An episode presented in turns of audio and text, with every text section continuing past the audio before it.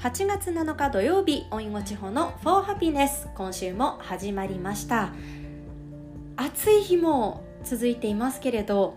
もう一つ暑いオリンピックは明日閉会式ですね。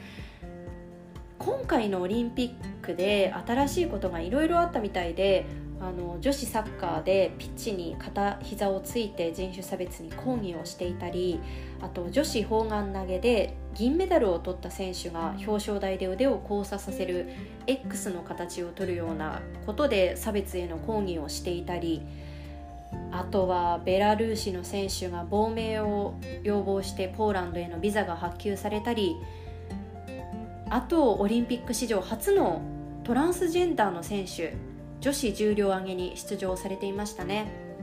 それ以外でも LGBTQ を公表している人たちが活躍していてそのことに世間もあまり驚く様子もなく多種多様な舞台だったなと思っていました。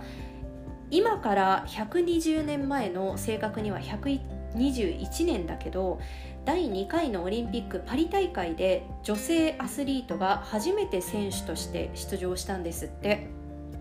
1回目は男子のみそして2回目はきっと多くはないだろうけど女子も参加できて、まあ、でもその間に LGBTQ の人たちも公表していなくとも絶対いたはずですよね。そこから120年私は長いなって思いました。時代の変化というのはこれだけ時間がかかるんですかね。きっと人によってこの感覚は違うと思うんですけれど私が留学をしていたイギリスのブライトンという町はですね LGBTQ の町と言われているくらい多様性な町であの毎年8月にはブライトンプライドというイギリスで一番大きいプライドフェスが行われます。えーと、去年と今年はコロナの影響で中止しているみたいなんですけれど6月に世界各地でプライドマンスといって LGBTQ の権利について啓発を促すイベントが各地で行われるんですけれど、まあ、日本もやっているとこあると思うんだけれど街中が本当レインボー一色になったりかなり大きく「Love is Love」ってこう街に掲げられていたりね。だけれどブライトのフェスはなぜか8月。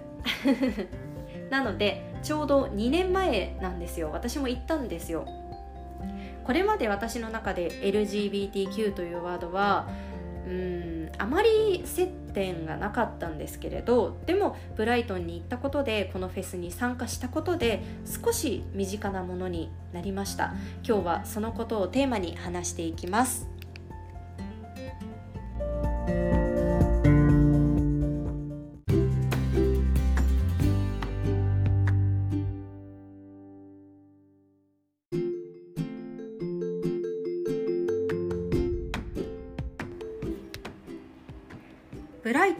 は前にも話したと思うんだけどあまり大きくない町ででもビーチもあるし特に夏は観光地避暑地として有名なんですよね。ロンドンからも1時間くらいで鉄道で来ることができるから特にこの夏はほんと街中がね人で溢れていてビーチを楽しんで水着のまま驚いたのはもう裸足とかで街中を歩いている人もいるんですよ。とにかくにぎわっているんだけれどそれでも1年の中で一番にぎわうのがブライトンプライドの日です。街中はもうレインボー一色本当お祭りですね。私もこの日はレインボーで日本じゃあまり着ないようなまあちょっと日本だと恥ずかしいなっていうような肌を出せるだけ出して 参加しました。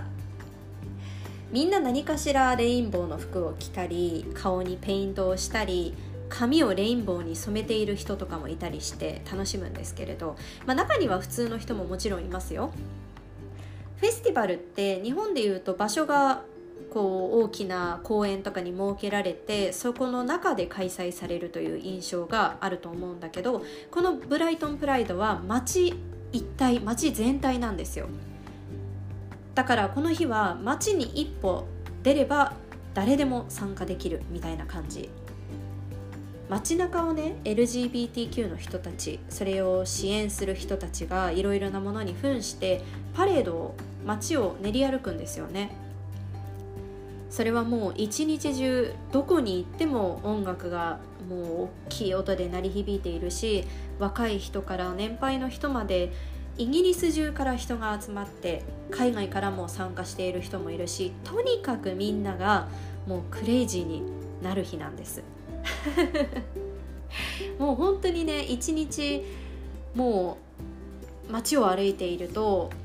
もうほんといろんな人が「Have a lovely day」ってずっと言っていたりみんなが幸せそうに笑っていて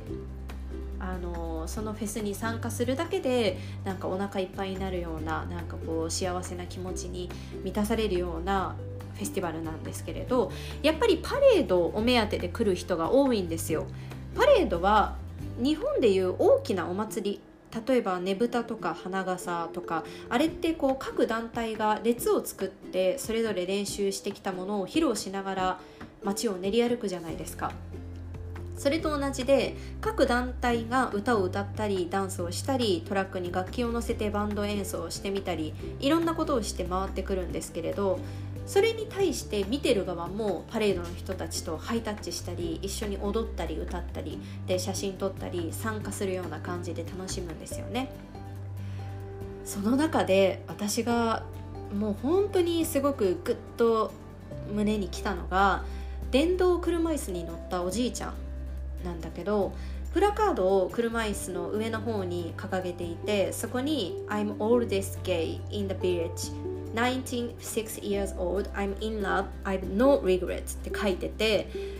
この村の中で一番年上のゲイで96歳私は恋をしている。何も後悔していないって書いてたんですよ。この方が生きてきた時代ってきっと理解されない時間が長かったはずだろうなって想像するともうそのおじいちゃんの笑顔が何とも眩しくて素敵でしかもそれを見ている人たちもあのこの上ない拍手と声援と指笛を鳴らして送っててなんかとっても幸せな時間でこれまでも素晴らしい時代はたくさんあったんだろうけど私もまたいい時代に生きているんだなと思いました。イギリスに行くまでの私は本当に他人と自分を比べて劣等を感じて落ち込むっていう時間を結構費やしてしまうタイプの人間だったんですよ。特に仕事面において。あの人はあんな仕事してるのになんで自分は今こんなことやってるんだろうとかなんか自分が今いる場所においてもなんでまだ自分はこのステージなんだろうとかまあ、それは私の努力が足りていないからっていうこともあるんだろうけどそれにしても自己肯定感がとてつもなく低くてでもきっとそういう人っていっぱいいると思うんですよ。うん、でも自分は自分だし人と比べるのって本当にキリのないことだしあとどんな自分でも胸を張って自分を愛して甘やかすのではなくてちゃんと愛してってさ自己肯定感なんてものはもう自分で無理くり上げるしかないんだからとにかく誇りを持って生きていこうってこのフェスに参加して思ったんですよ。フェスに参加している人 LGBTQ の人もちろんもうみんながとにかく自由でのびのびしていてもしかしたら誰かの目に私もそう映っていたかもしれないけれどなんかこう私が過ごしてってきた場所勝手に張り合おうとしていた世界そしてそれに悩んで苦しいなと思っていたことなんかは本当に小さい小さいことなんだなと思いました。なんかねこの日もう本当にいろんな感情が湧いて新しい経験もいっぱいしたしインプットもいっぱいして何より早朝から夜中までもちろん日本語は一切なしでもうずっと英語でね友達と楽しんでなんかそんな日が留学してから初めてだったんですよ。だから体力的にもねさすがに疲れていたのか帰り道に星空を見上げて意味もなくめっちゃボロボロ泣いたんですよ。真っ暗なイギリスの住宅街の中で一人でね。まあでもそれも本当にいい思い出。私の家はさらに田舎だったからまた綺麗な星空でだからね本当にこのブライトンプライドというのは私に新しい考え方をくれたイベント大切な思い出ですね。ブライトンプライドは主に午前中から昼過ぎにかけて行われていて午後からは音楽フェスもありました。これはチケットを買わないといけないんだけれどこれももちろん参加してもう超楽しかったので次回は日本と海外のフェスの楽しみ方の違いとか、まあ、内容についても話していきたいと思います。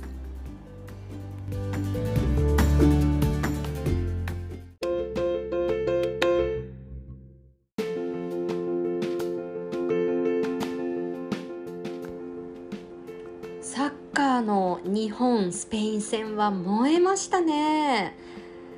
私唯一ヨーロッパでしたいことの中でできていないのがフットボールを見に行くことなんですよ。ちょっとライブを見に行くことに力を入れすぎました。イギリスだったらプレミアリーグがあるでしょ？ブライトンってチームあるんですよ。しかもあれよちゃんと一部なんですよ。シーガルって言われているブライトンホーブアルビオン FC っていうチームね。あのラグビーのワールドカップで日本が南アフリカに勝った試合があったでしょ？あれをやってたスタジアムがこのシーガルのホームスタジアムなんですよ。だけれど一度も行っていないっていう。なんかイギリスの人たちみんな本気だからフットボールにおいては気軽に誰かを誘うってことができませんでした。でもいつか行きたいですね。ユーロとか見に行ってみたいな。ではまだまだ暑さは続きますが素敵な週末をお過ごしください Thank you for listening to my podcast Have a lovely weekend Hope you're keeping healthy and safe